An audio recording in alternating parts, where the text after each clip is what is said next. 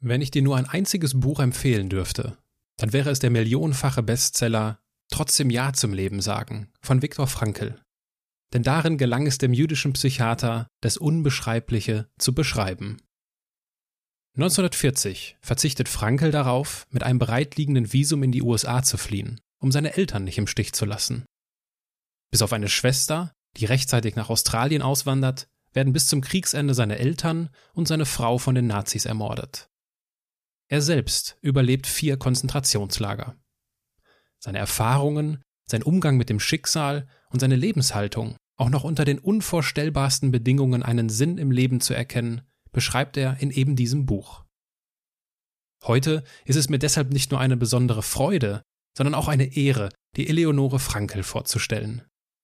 Bevor Viktor Frankl im Jahr 1997 verstarb, konnten die beiden noch ihre goldene Hochzeit gemeinsam feiern. Diejenigen unter euch, die mir auf Instagram folgen, konnten vor kurzem auch meine Reise nach Wien mitverfolgen. Es war etwas ganz Außergewöhnliches, mich in den Räumlichkeiten, in denen Viktor Frankl jahrzehntelang gelebt und gearbeitet hat, aufzuhalten und mich mit seiner Witwe über ihr gemeinsames Leben zu unterhalten. Denn wenn Eleonore nicht die Frau wäre, die sie ist, wäre aus Viktor Frankl nicht der Mann geworden, der er war. Es ist schön, dass du uns zuhörst. Menschen, die in keine Schublade passen. Geschichten voller biografischer Brüche. Inspiration, um neue Wege zu gehen. Auch Models können Doktor sein. Erfolgsmuster von Andersmachern. Der Podcast mit Wirtschaftswissenschaftler, Model und Berater Dr. Aaron Brückner. Wissen Sie, wenn man, wenn man äh, aufwächst, bettelarm, dann lernt man sehr viel, was Sie nirgendwo lernen können. Ja? Wie wir uns kennengelernt haben, hat er sein Herz ausgeschüttet und hat mir das die ganze Not von, von dem Konzentrationslager erzählt. Alles, die ganzen Todesfälle und, und, und so weiter. Und dann hat er gesagt, und von nun an werde ich über das KZ nicht mehr sprechen. Und ich habe mich in ihn unendlich verliebt. Und irgendwie habe ich ihn mitgerissen und er hat dann trotzdem Ja zum Leben gesagt.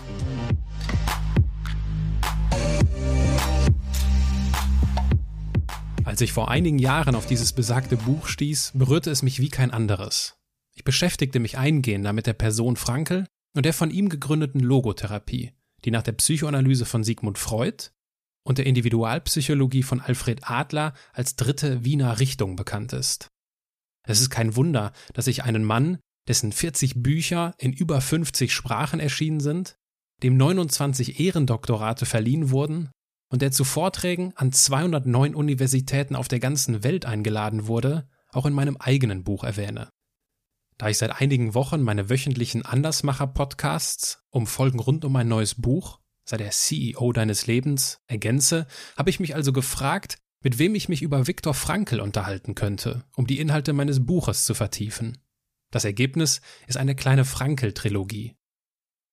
In Folge 64 habe ich mich bereits mit Professor Alexander Batjani unterhalten. Er ist unter anderem Inhaber des Viktor Frankl Lehrstuhls in Liechtenstein und leitet das gleichnamige Institut in Wien. Diese Folge solltest du dir auf keinen Fall entgehen lassen. Erst recht, wenn du mehr über die Logotherapie und die Sinnsuche in unserem Leben erfahren möchtest. In der nächsten Folge, 66, werde ich mit Katja Rathheiser, Viktor Frankls Enkelin, darüber sprechen, inwiefern ihre Sichtweise auf das Leben durch ihren berühmten Großvater geprägt wurde. Heute steht aber erst einmal die Folge 65 an. Und damit du dich nicht wunderst, während meines Gesprächs mit Eleonore Frankel sind sowohl Alexander Batjani als auch Katja Rathheiser anwesend. Das wirst du an der einen oder anderen Stelle hören, wenn sich Eleonore im Gespräch den beiden zuwendet. Und noch eins. Kardinal König war fast 30 Jahre lang der Erzbischof von Wien. Bevor du jetzt erfährst, was meine 94-jährige Gesprächspartnerin dadurch gelernt hat, dass sie bettelarm aufgewachsen ist, warum sie als junge Zahnarzthelferin einen Psychiater heiratete, der nur zwei Jahre jünger als ihr eigener Vater war, und bevor du erfährst, wie sie über den Spruch denkt, dass hinter jedem erfolgreichen Mann eine starke Frau steht, soll auch der Mann zu Wort kommen, dem diese Episodentrilogie gewidmet ist.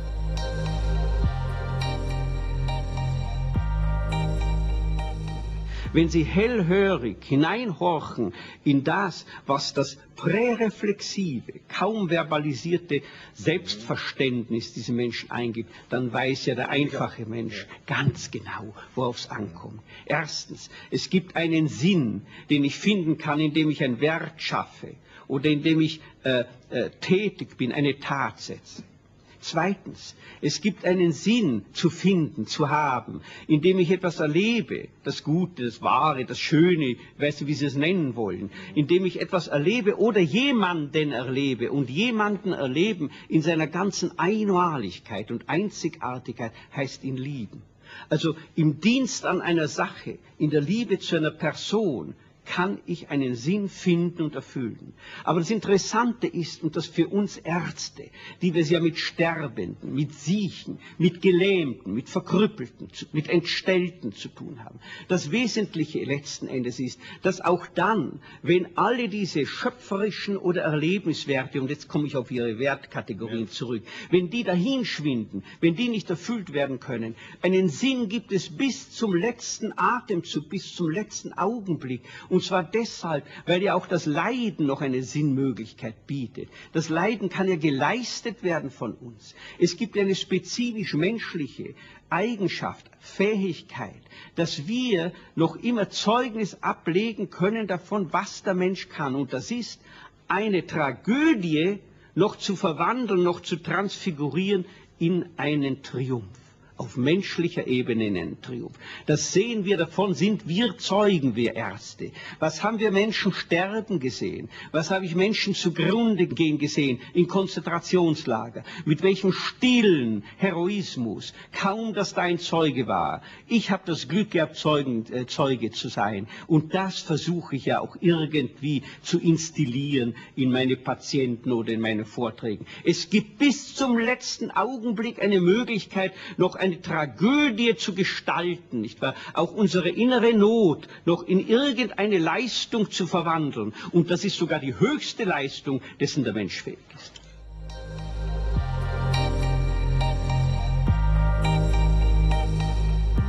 Ich beginne meine Gespräche mal mit einem kurzen Steckbrief. Ihr Name? Mein Name ist Eleonore. Ihr Alter? Wie? Ihr Alter? Mein Alter, ich bin 25 geboren, da bin ich jetzt bald 90, nicht? Ihre Heimat? Wien. Und Amerika. Da ich viel drüben gelebt habe, habe ich mich drüben fast mehr daheim gefühlt als hier in Wien. Ihre Geschwister? Ich hatte eine, sie hatte zwei Brüder. Eine ist ganz jung gestorben und, und mein Bruder, der zweite, ist irgendwo, musste natürlich beim Hitler zum Militär und ist irgendwo umgekommen. Ich habe es nie herausfinden können, wo. Und ich habe meine Mutter leider sterben lassen müssen und ich habe es nicht übers Herz gebracht, ihr zu sagen, dass er wahrscheinlich nie wieder zurückkommen wird. Mhm. Aber ich habe nie erfahren, wo er umgekommen ist. Ihr Vorbild? Mein Vorbild? Ich habe kein Vorbild gehabt. Ich habe eigentlich viele Vorbilder gehabt. Begonnen in der Schule mit, mit Lehrerinnen und, äh, und eine Großmutter, die, die, die mir irgendwie viel vom Leben beigebracht hat. Sie war eine sehr wohlhabende, aus einer sehr wohlhabenden Familie und hat alles verloren und wurde bettelarm und hat das mit einer derartigen Würde und Humor getragen, dass ich von ihr sehr viel gelernt habe. Gibt es das eine, einen Aspekt, der besonders hervorsticht, den Sie nie vergessen äh, haben? Dass man eigentlich immer durchkommt, wenn man will kann man eigentlich jede Situation irgendwie bewältigen. Und im Krieg äh, hat man das wirklich unter Beweis stellen können, gell? Mhm. Nehm, nehmen wir mal an, Sie säßen abends an einer Hotelbar. Ja. Was würden Sie trinken? Habe ich mich noch nie gefragt, gell? Nein. Wissen Sie, ich, ich, ich bin eine sehr äh, bodenständige Frau. Ich schwebe nicht in, äh, nicht so in den Gedanken von Heidegger und, und da ist er gesessen, ja, dachte man, mein Gott, hat ja keine anderen Sorgen, ja. Und äh, ich habe ihn gemocht, aber, ich ich bin eine, eine einfache, aber bodenständige Frau und ich mache mir eigentlich gar nicht so viel Gedanken. Aber nehmen wir mal an, Sie würden ein Buch über Ihr Leben schreiben. Das, das, Es würde keinen Menschen interessieren. Aber nehmen wir mal an, Sie würden es tun. Wie würde denn der ich Titel? Ich würde es nie tun. Weil, okay. ich, weil, weil ich gar nicht so wichtig, ich fühle mich nicht so wichtig. Wofür? Ich bin ein ganz einfacher Mensch und, und, und, und das wäre das Grässlichste, was, was, was man mir zumuten würde. Kannst du dir vorstellen, dass ich ein Buch über mich schreibe? Nein, ich auch nicht. Ich, äh und ich musste einen Menschen, es wird ja den Kardinal König, sind Sie Österreicher? Nein. Naja, dann wird Ihnen der König nicht viel sagen. Aber dort ist Kardinal König am Fußboden gesessen. Und äh, das war so um sechs Uhr früh, ja. Und da hat er mir gesagt, er hat meine Hände genommen und hat gesagt, Elli, versprich mir eines. Bleib die Elli, die goschende Elli. Versprich mir, dass du das bleibst. Und ich weiß nicht, ob ich den König was sagt, Kardinal. Ja. Äh, ich ich habe ihn gemocht und ich glaube, ich habe mein Versprechen gehalten. Ich habe es ihm versprochen. Ja? da kann er vielleicht uns sieb mehr erzählen. Ich habe in der Vorbereitung zu unserem Gespräch etwas über Sie gelesen. Vorbereitung? Aha. Genau, für unser Gespräch. Ich habe etwas über Sie gelesen, was mich an meine Freundin erinnert hat. Ja. Meine Freundin ist Zahnärztin. Ja. Und äh, mein als, Traumberuf, das wissen Ich weiß. Ich, genau deswegen frage ich, weil als ich meine Freundin mal gefragt habe, warum sie Zahnärztin oder warum sie Zahnmedizin studiert hat, hat sie gesagt, ich bin als Kind immer so gerne zum Zahnarzt gegangen. Das ist für mich unerklärlich. Ich bin das Gegenteil dessen. Ich habe aber dasselbe über Sie gelesen, dass Sie früher auch gerne zum Zahnarzt gegangen sind. Das schönste Moment ist, sich auf diesen Sessel zu setzen, den Mund aufzumachen und er muss arbeiten oder sie muss arbeiten. Man sitzt nur ruhig mit offenem Mund aus. Und ich wäre gern Zahnärztin geworden. Warum? Das war eigentlich, es, es hat mir irgendwie, es hat mich interessiert und hat mir irgendwie Freude und dann, ich habe auf der Zahnklinik gearbeitet dann, ja. Das waren die schönsten Monate oder Jahre fast meines Lebens, ja. Da habe ich das getan, was mir, was mir Freude gemacht hat. Auch Kieferoperationen und. Aber was hat Ihnen denn da Freude ich, gemacht? Ich, das kann ich Ihnen nicht erklären. Mich hat nicht die, die, die Chirurgie sonst interessiert, aber Zahnarzt, und wenn Sie mir heute sagen, äh, du könntest jetzt zum Zahnarzt gehen, ich würde hinrennen, ja, auch wenn ich nichts brauche. Es ist doch schön, mich sich hinzusetzen und den Mund aufzumachen, nichts reden zu müssen und er oder sie muss arbeiten. Jetzt sind Sie Aber Victor ist auch gern zum Zahnarzt gegangen. Auch das noch. War gern beim Zahnarzt und war eigentlich, es war erstaunlich, doch das KZ überlebt zu haben und es hat ihm kein einziger Zahn gefehlt. Hm. Ich habe noch etwas anderes über Sie gelesen. Über mich? Ja. Oh je. Dass es, dass es vorkommt, dass sie, ich glaube, das ist schon ein paar Jahre her, ich weiß nicht, ob das heute noch der Fall ist, dass es vorkommt, dass sie mitten in der Nacht Anrufe bekommen von Menschen, die kurz davor sind, Suizid zu begehen. Ich, ich glaube, dass das, wenn man mit einem Psychiater verheiratet ist, dass das gang und gäbe ist. Nicht? Wie viel Psychiater steckt denn in Ihnen, wenn Sie über 50 Jahre mit einem verheiratet waren? Ja, ich habe mein Leben gar nicht so besonders gesehen. Es, es war eine, äh, äh, Victor war ein, ein umgänglicher, moderner, äh, irgendwie lustiger, fröhlicher Mensch, ja. Und, äh, aber wie ich ihn kennengelernt habe, da war er knapp am Selbstmord, gell? Er ist da, äh, zurückgekommen und kein Mensch mehr vorgefunden. Und, und ich, bei mir war es das Gegenteil. Der Krieg war vorbei. Dass mein Bruder nicht zurückkommt, kommen wird, habe ich damals noch nicht gewusst. Ich habe aufgeatmet, der Hitler ist weg, das Leben beginnt, ja. Und, und so durch die, die, die, die Kombination, er äh, tief deprobiert und ich voll Leben. Also, und irgendwie habe ich ihn mitgerissen und er hat dann trotzdem Ja zum Leben gesagt. Bevor wir zu dem Punkt kommen, wo Sie Viktor Frankl kennenlernen, würde ich gerne noch etwas über Ihre Kindheit erfahren. Meine Kindheit ja. war eine, eine un unendlich glückliche Kindheit, aber bettelarm. Ich habe gehört, dass Sie gerne mit 15 Buben gerauft haben und sich dabei in Ihrem Element Buben befunden gerauft. haben. Mit einem Mädchen, äh, zu, zu dieser Zeit haben Mädchen gar nicht gerauft. Ja, Das war nicht üblich, das Mädchen raufen. Und es war Fahrt in der Schule, ja. Dann bin ich zu, mein Bruder war zwei Jahre älter, dann bin ich zu seiner Schule gerannt und wenn er dann mit den seinen Kameraden rausgekommen ist, habe ich irgendwie so Haxel gestellt, dass einer hingeflogen ist, nur damit man anfängt zu raufen. Und wenn ich dann so mit 15 Buben gerauft hat, dann war ich glücklich. Und mein Bruder ist so abseits gestanden und der hat mir den Kopf geschüttelt. Ja? Aber das, da habe ich mich wohl gefühlt. Und was haben Ihre Eltern dazu gesagt? Die Eltern, mm, meine Mutter war eine sehr zurückhaltende und ich glaube, die wäre nie durchgekommen. Und mein Vater äh, hat, hat, hat mich geliebt.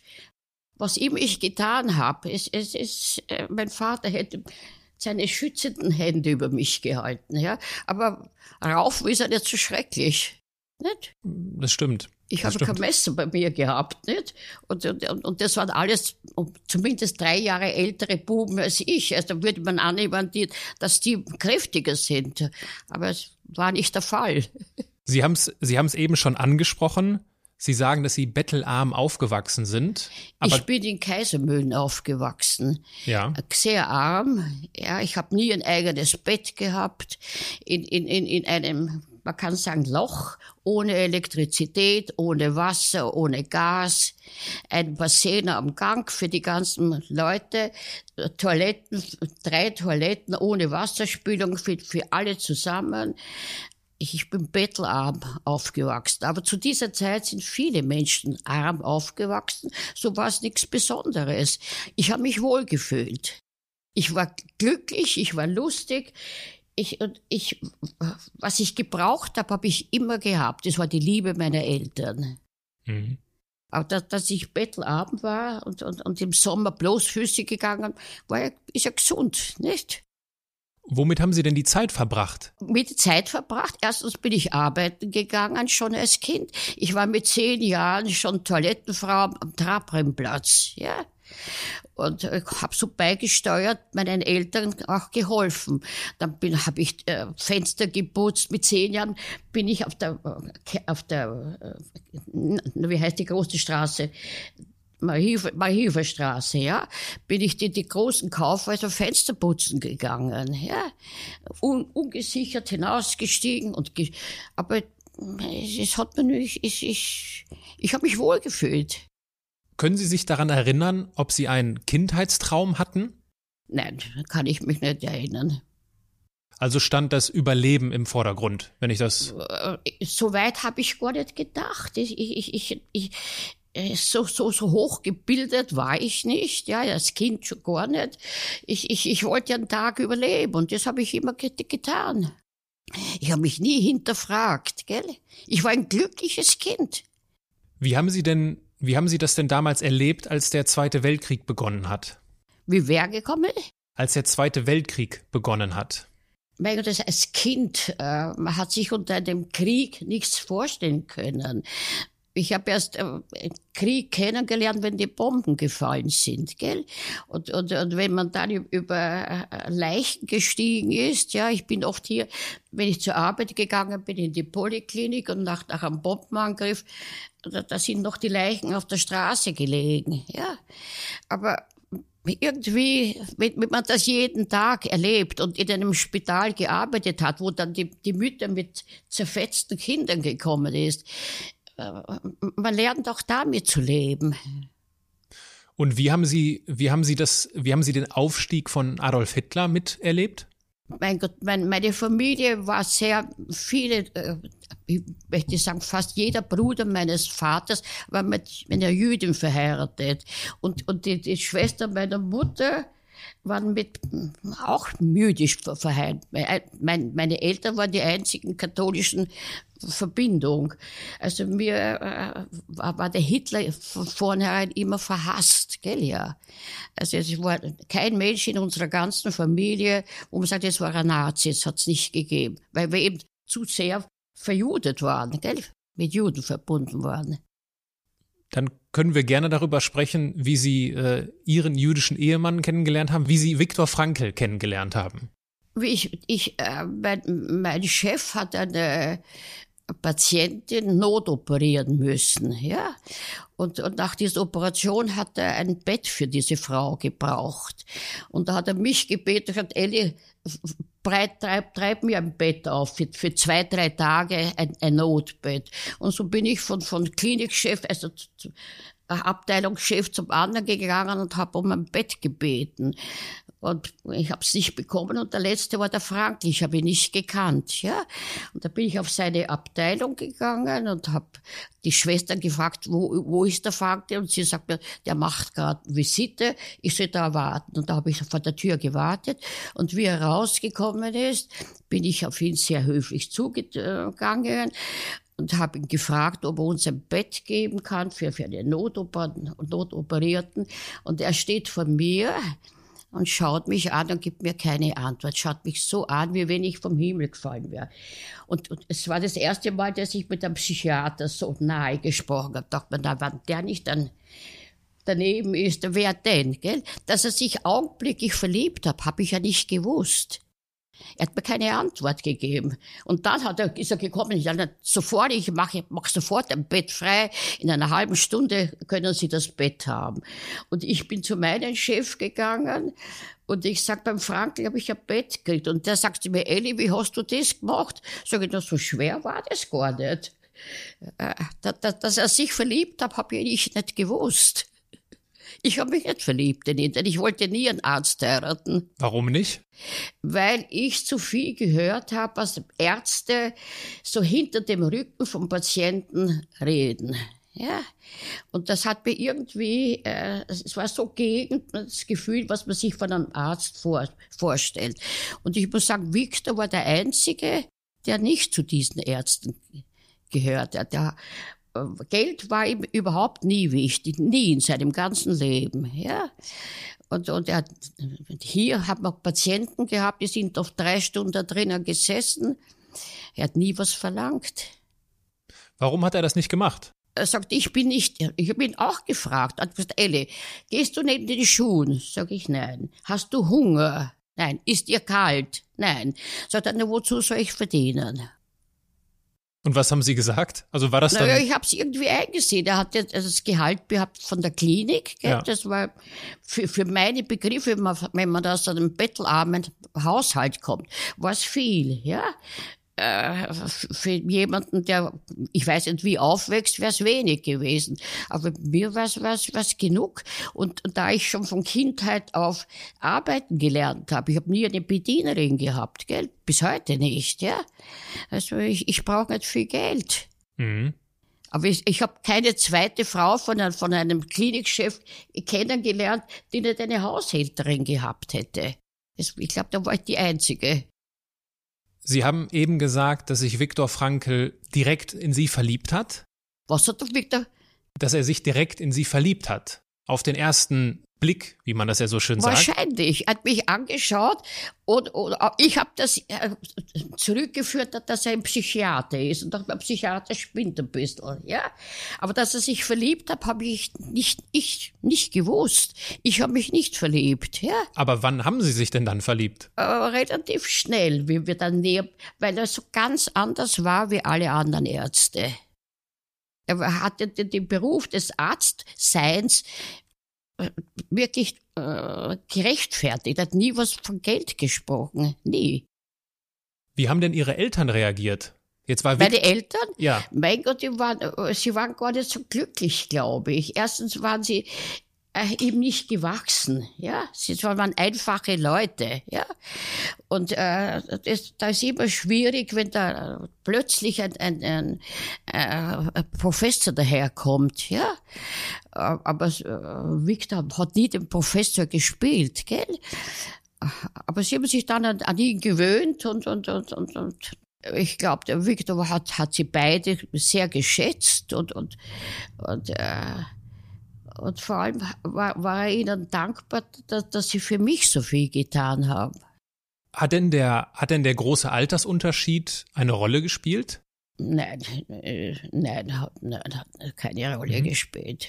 Er war so ganz anders wie jeder andere medizinische Professor, den ich kennengelernt habe. Ja. Erstens war er nicht auf Geld aus, hat ihn überhaupt nicht interessiert. Und weil ich ihn jeden Tag Erdäpfel gegeben hätte, ja, und das Salz drauf, er hätte es nicht, nicht, nicht rebelliert. Ich hatte ja eingangs schon erwähnt, ich habe mit Professor Batjani ja auch schon ein Gespräch geführt. Und ich habe Professor Batjani gefragt, mit welchen drei Begriffen er Viktor Frankl beschreiben würde. Erstens, na, oh je. Bevor ich Ihnen das Soll aber, ich rausgehen? bevor ich Ihnen das verrate, frage ich aber Sie, mit welchen drei Begriffen würden Was Sie hat denn, er denn gesagt? das verrate ich danach. also mit welchen drei Begriffen würden Sie Viktor Frankl beschreiben? Er war klug. Er war gut. Er war gutmütig, ja. Und er war offenherzig. Er war da für jeden. Und, und, äh, und wenn er was gesagt hat, dann hat er es durchgehalten. Und wenn, wenn's, ich weiß nicht, was ge- gekostet, nicht Geld, sondern Mühe und so weiter. Er, er war, wenn er da war, dann war er da völlig, ja. Dann verrate ich Ihnen jetzt, was Professor Batjani gesagt hat. Die drei Begriffe waren humorvoll, Ja, humorvoll, er hat viel Humor gehabt, ja. interessiert Ja, neugierig, ja. und wach. Ja, ja, ja, das stimmt. Aber äh, darf ich an dich eine ganz persönliche Frage stellen? Äh, wie du mich kennengelernt hast, ja? Und äh, das, das Bild von Frankl in dir getragen hast, ja? Was hast du dir gedacht? Wie kommt der Frankl zu dieser Frau? Oder, Also wie ich zum ersten Mal hier war, ja? habe ich gesehen, dass all das, was ich gelesen hatte, wirklich stimmt. Ja. Ja? Und das glaubt man ja teilweise gar nicht. Es gibt Anekdoten und auch dich zu sehen, hat tatsächlich alles bestätigt, ja, und noch ein bisschen wahrer gemacht, als Ja. ich davor ge- gewusst habe zur Logotherapie. Und zu Franklin vielleicht noch mehr. Ja, denn man hat sich doch beim Frankl irgendwie ein- eine hochgebildete Frau vorgestellt. Aber ich habe die Frau Heidegger gekannt, die war auch keine hochgebildete Frau, gell? Alle von diesen Großen haben eigentlich sehr bescheidene Frauen gehabt. Ich greife das aber gerne auf. Man sagt ja so im Volksmund, dass hinter jedem erfolgreichen Mann eine starke Frau steht. Wenn ich Ihnen jetzt, wenn ich Ihnen jetzt so zuhöre, Sie, Sie sprechen ja von sich, äh, das habe ich in der in der Vorbereitung gehört. Sie sprechen von sich, dass Sie jugendlich seien. Sie, Sie sagen, Sie sind ungebildet, was ich jetzt Ihnen nicht abnehme, und dass Sie ein einfacher ich, ich Mensch glaube, sind. Da, das, ich, das würde ich nicht mm, unterschreiben. Ich habe so viele wirklich ähm, große Männer kennengelernt, weltweit. Begonnen von Heidegger, Jaspers, ja, Gabriel Marcel, den, den, den Papst, den ersten Mann am Mond. Aber ich, ich habe auch die Frauen kennengelernt. Und all diese Frauen waren ganz natürliche Frauen, mit denen, mit denen man sich sofort unterhalten konnte. Da war keine, keine, Kluft zwischen ein. Also äh, kann ich nicht, nicht ich glaube, die, das stimmt nicht. Aber vielleicht macht ja gerade das Normale diese Stärke Wahrscheinlich. aus. wahrscheinlich. Oder, oder, oder braucht gerade solche Männer brauchen einen, einen, einen normalen Partner. Denn sonst gehen sie ja unter. Wenn den Victor allein, wenn er allein gelebt hätte, erstens wäre er verhungert, zweitens wäre er verdreckt, ja. Und, und äh, äh, ich, ich weiß, er hätte nicht leben können allein. Er war in einer derartigen Situation, weißt du, und, und ich gerade das Gegenteil. Für mich war der Krieg vor, vorüber. Dass mein Bruder nicht mehr am Leben ist, wusste ich damals noch nicht. Gell? Für mich dachte man, jetzt beginnt das Leben. Ja, ich war jung und, und, und, und ich habe Victor mitgerissen. Und äh, es war für ihn irgendwie fast unvorstellbar, dass ein, ein, ein ich hätte ja seine Tochter sein können, altersmäßig, ja. Und ich, habe mich in ihn unendlich verliebt. Es war, wirklich die große Liebe meines Lebens. Und, äh, und dabei wollte ich nie einen Arzt heiraten, ja. Aber ich muss sagen, unsere Ehe hat, hat Gott sei Dank lang gedauert und es war jeder Tag irgendwo ein Geschenk. Das glaube ich Ihnen. Sie bezeichnen die Ehe als sehr ereignisreich. Ja, es, es, es war, und, und ich durfte auch die Erfahrung machen, dass, dass die, die wirklich großen Menschen, ja, die einfachsten sind. Schwierig sind die, diese Neureichen und, und, und, äh, die, oder möchte gern Großen, die, die sind schwierig, aber die wirklich Großen. Wenn ich denke an Heidegger, da bin ich mit ihm gesessen, ich, ich, ich habe mit ihm gesprochen wie mit meinem Großvater. Und, äh, und bis heute ist, ist sein Enkel noch mit mir in Kontakt, weil die, die Heideggers mich geliebt haben. Ich meine, diese Vorstellung, äh, ich habe hab begonnen zu lesen Heidegger, das, das, das versteht doch kein, kein Mensch. Ja? Und dann sitze ich neben diesem Mann und wir unterhalten uns äh, ganz leicht. Was waren denn, wenn Sie auf die Ehe mit Viktor Frankl zurückblicken, was waren denn besonders schöne Momente?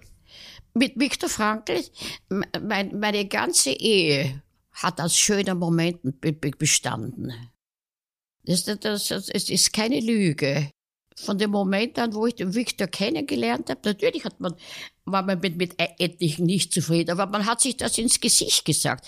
Ich, hab, ich bin nicht hinterlistig, ja. Wenn mir was nicht passt, dann sage ich es jemand ins Gesicht. Und dann tragen wir das aus und dann ist vorbei. War er genauso? Ja.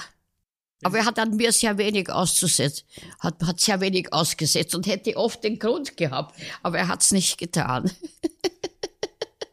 Jetzt sprechen Sie davon, dass es viele schöne Momente gab. Gibt es denn welche, an die Sie sich besonders gerne erinnern? Wenn man eine glückliche Le Ehe führt, so besteht fast jetzt jeder Tag aus glücklichen Momenten.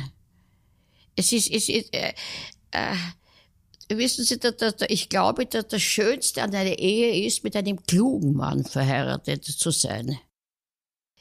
Ich, ich wäre hier oft konfrontiert mit Paaren, wo, wo, der Mann daneben sitzt wie ein, wie ein Seicherl und, und, und, und, und nichts von sich gibt. Und, und wenn man ihn fragt, weiß er, das, das muss schrecklich sein. Aber Victor hat, hat gelebt, gell? Ich glaube, das, was, was er im KZ äh, erlebt hat, äh, das, das, das böse, arge, äh, habe ich irgendwie die Kraft gehabt, ihn wieder auf die Erde zurückzubringen. Ich war jung, ich habe nur Not, Hunger, Krieg erlebt. Und dann, wie der Krieg vorbei war, wollte ich leben. Ja? Und da habe ich ihn irgendwie mitgerissen. Gab es denn auch gefährliche Momente gemeinsam mit Viktor Frankl? Das ist sicherlich viele gefährlich. Wenn wir klettern gegangen sind, ja, oder fliegen gelernt haben, ja. Er hat äh, vorsätzlich nur, nur, nur Sportarten betrieben, die gefährlich waren, ja. Warum hat er das gemacht? Schwimmen ist er nicht gegangen. Das war mein, mein, ne, er hat schwimmen können, aber war kein begeisterter Schwimmer. Ne. Bergsteigen, nicht Bergsteigen, sondern klettern muss man gehen. Nicht? Aber warum, warum hatte er so eine Affinität das für? Ich, das, das, das, ist eine Herausforderung, ja. Und da kann man zeigen, und wer stärke ich oder ich, nicht? Und dann ähm, hab, bin ich mit ihm gegangen, denn ich habe als immer schwerere äh, Steige gegangen.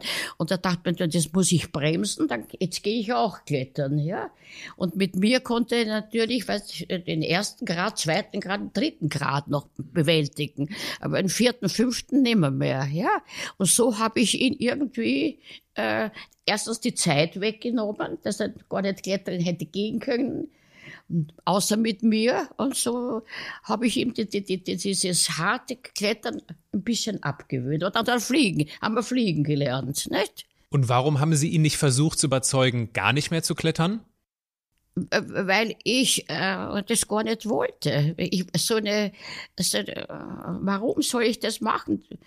Äh, ich, ich war eine begeisterte Schwimmerin, ja. Und da bin ich oft an meine Grenzen gegangen und trotzdem, ich bin in die Donau schwimmen gegangen. Ja.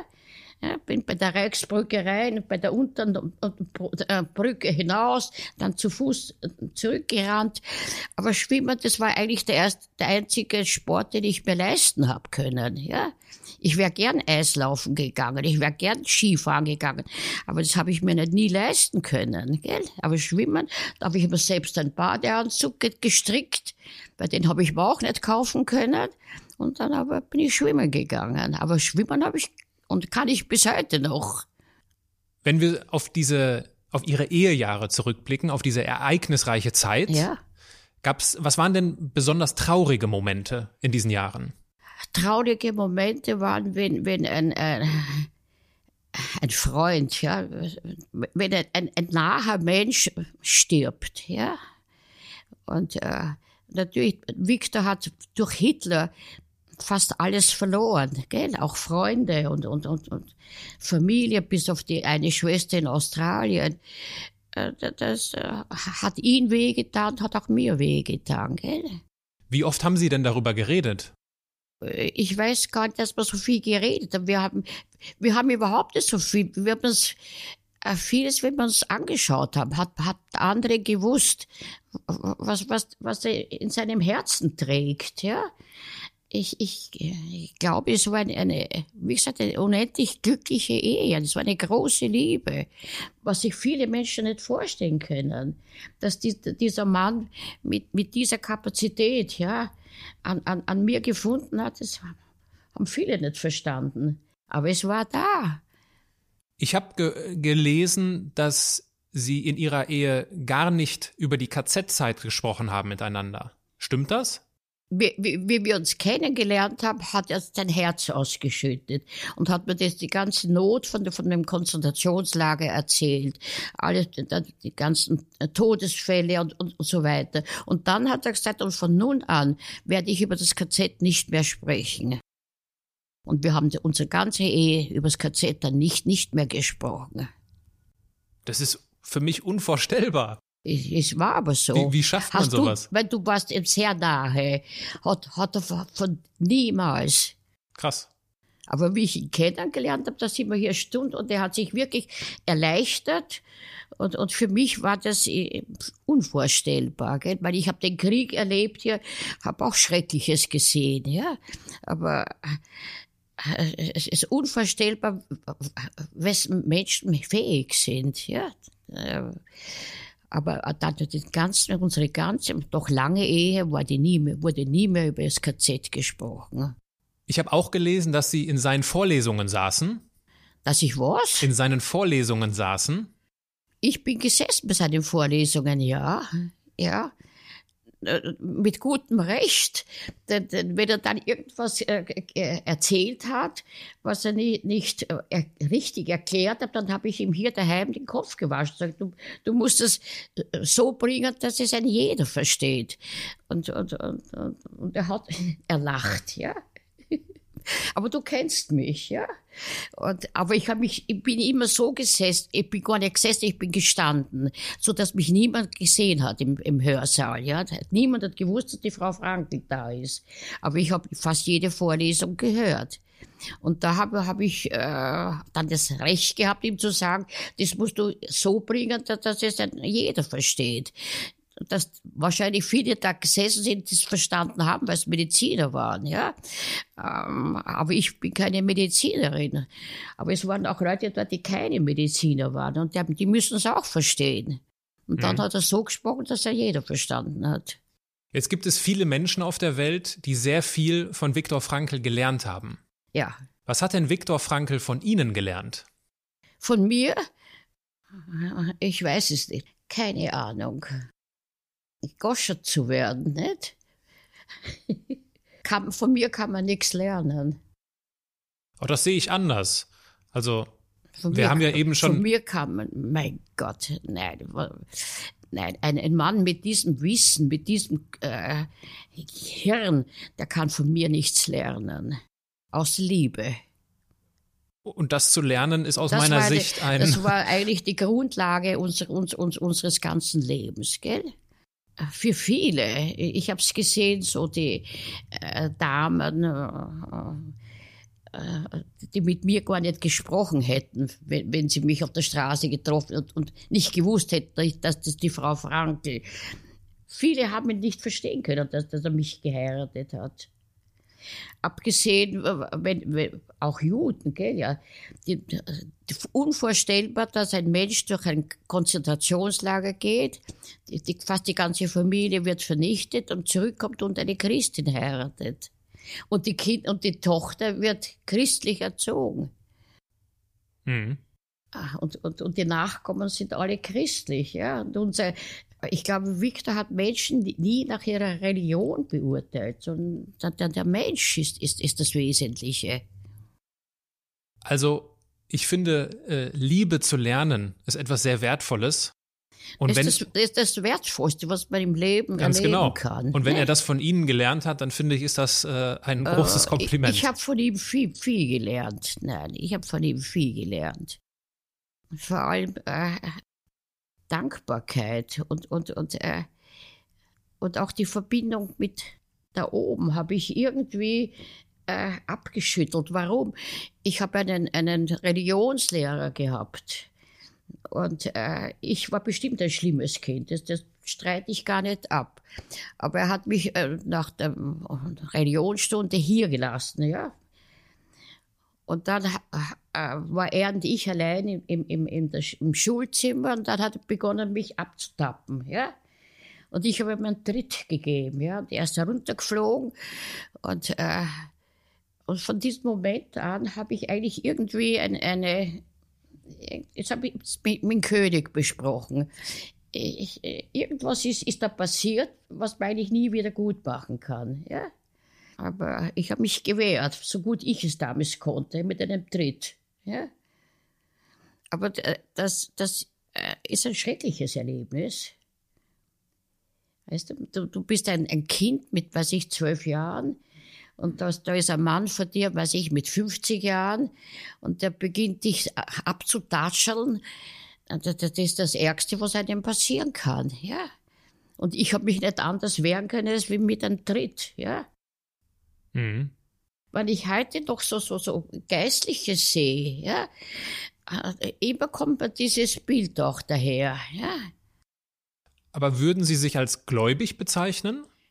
Wenn man den Glauben auf zwei Teile sieht. Ich gehöre nicht zu diesen Leuten, die in die Kirche gehen können und dort auf den Knien äh, herumrutschen und, und ich weiß nicht was machen. Und dann, wenn sie von der Kirche rausgehen, haben sie, äh, weiß ich, eine Haushälterin, die, die sikieren bis aufs Blut oder ich weiß nicht was machen.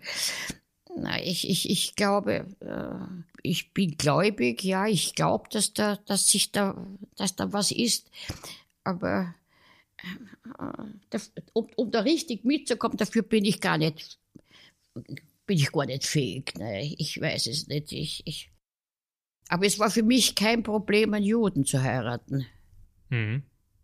Letztendlich haben wir beide denselben Gott. Nicht? Und ich, ich glaube nicht, dass Juden einen anderen Gott haben. Glauben Sie denn an ein Leben nach dem Tod? Das, um ehrlich zu sein, habe ich mich, wie ich jünger war, manches Mal gefragt.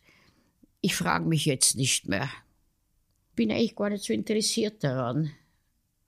Mhm. Bin ich wahrscheinlich zu dumm dazu, darüber nachzudenken. Aber ich meine, der Herr da oben wird sich schon was gedacht haben. Nicht? Schau mich jetzt so an. Ja? Weil Sie immer wieder betonen, dass Sie ungebildet sind. Das kann ich so nicht stehen lassen. Ich glaube, sie verfügen über, ein außerordentliche, über eine außerordentliche Lebensbildung. Wissen Sie, wenn man, wenn man äh, aufwächst, bettelarm, da lernt man sehr viel, was Sie nirgendwo lernen können, ja. Sie lernen auch Menschen kennen, wenn, wenn Sie vor ir irgendwo in einen Haushalt kommen, als, als Aufräumerin, ja. Und wie Sie da empfangen werden, ja.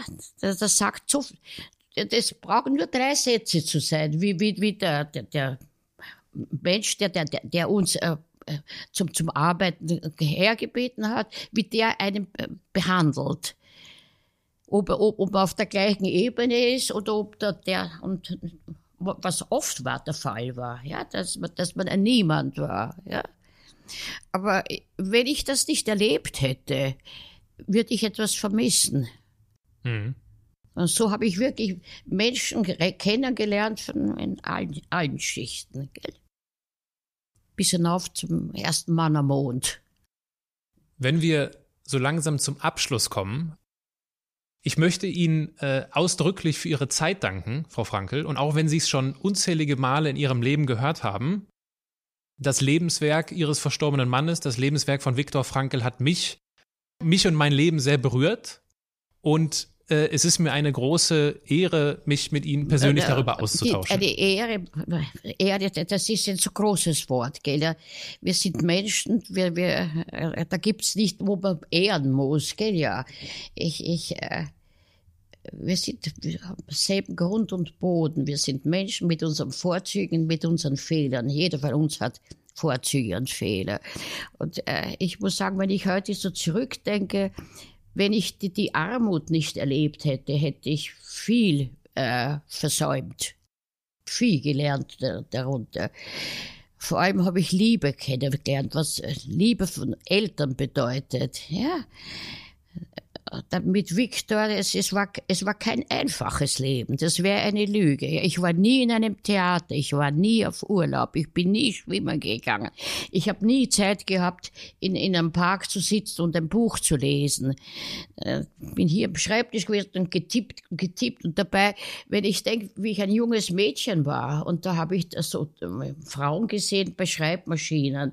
Und da habe ich mir immer gedacht, lieber Gott, lass mich niemals so etwas machen ja, sitzen und auf der Schreibmaschine schreiben. Und dann habe ich jeden Tag, weiß ich, 30, 40 Briefe hier geschrieben, ja.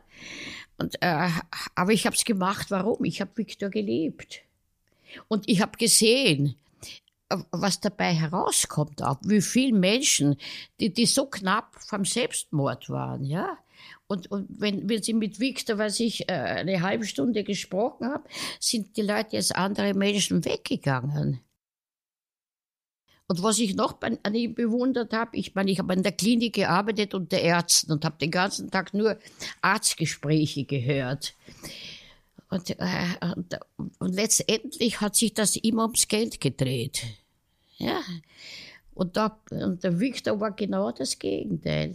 Nie hat er was verlangt. Und heute in meinem Alter, wo ich so knapp vom Abgang bin, er hat recht gehabt. Wofür? Ich bin blöd, ich habe, weiß ich, wie viele Handtaschen, wo, wozu? Nicht? Wo, wozu? Er hat tiefe Fußspuren hinterlassen in dieser Welt und sein Lebenswerk wäre ohne sie nicht möglich gewesen. Er wäre gar nicht am Leben gewesen. Es hätte keinen Viktor Frankl gegeben. Nicht meinetwegen. Wenn, mir würde keine Katze weinen, nicht? Aber und Victor hat viel Gutes machen können. Wenn ich mir vorstelle, wie viele Menschen so knapp vom Selbstmord waren, ja. Und oft an einem Sonntag, wir wollten oder Samstag auf die Rax klettern fahren. Und der hat den Rucksack hingestellt und hat sich dann mit den Patienten sechs Stunden da hineingesetzt, ja. Aber der Mann, das hat die Frau, wer immer es war, hat mich überlebt die Funktion eines Arztes hat ja wirklich ausgeführt, wie, wie man als Arzt äh, leben sollte. Aber da braucht man auch die Frau dazu, denn ich habe eben nie Geld, nie, nie gesagt, ich, ich muss, ich weiß etwas haben. Und deswegen ein ausdrückliches Dankeschön an Sie. Aber ich habe nur eines gelernt, dass ich nichts versäumt habe. Im Gegenteil, ich habe die Leute, die, die, die so geschwebt sind in Reichtum und so weiter. Und ich habe viele gesehen, wie sie dann, zu, wie das Leben zu Ende gegangen ist. Ja, mein Gott. Wer nimmt sich was mit?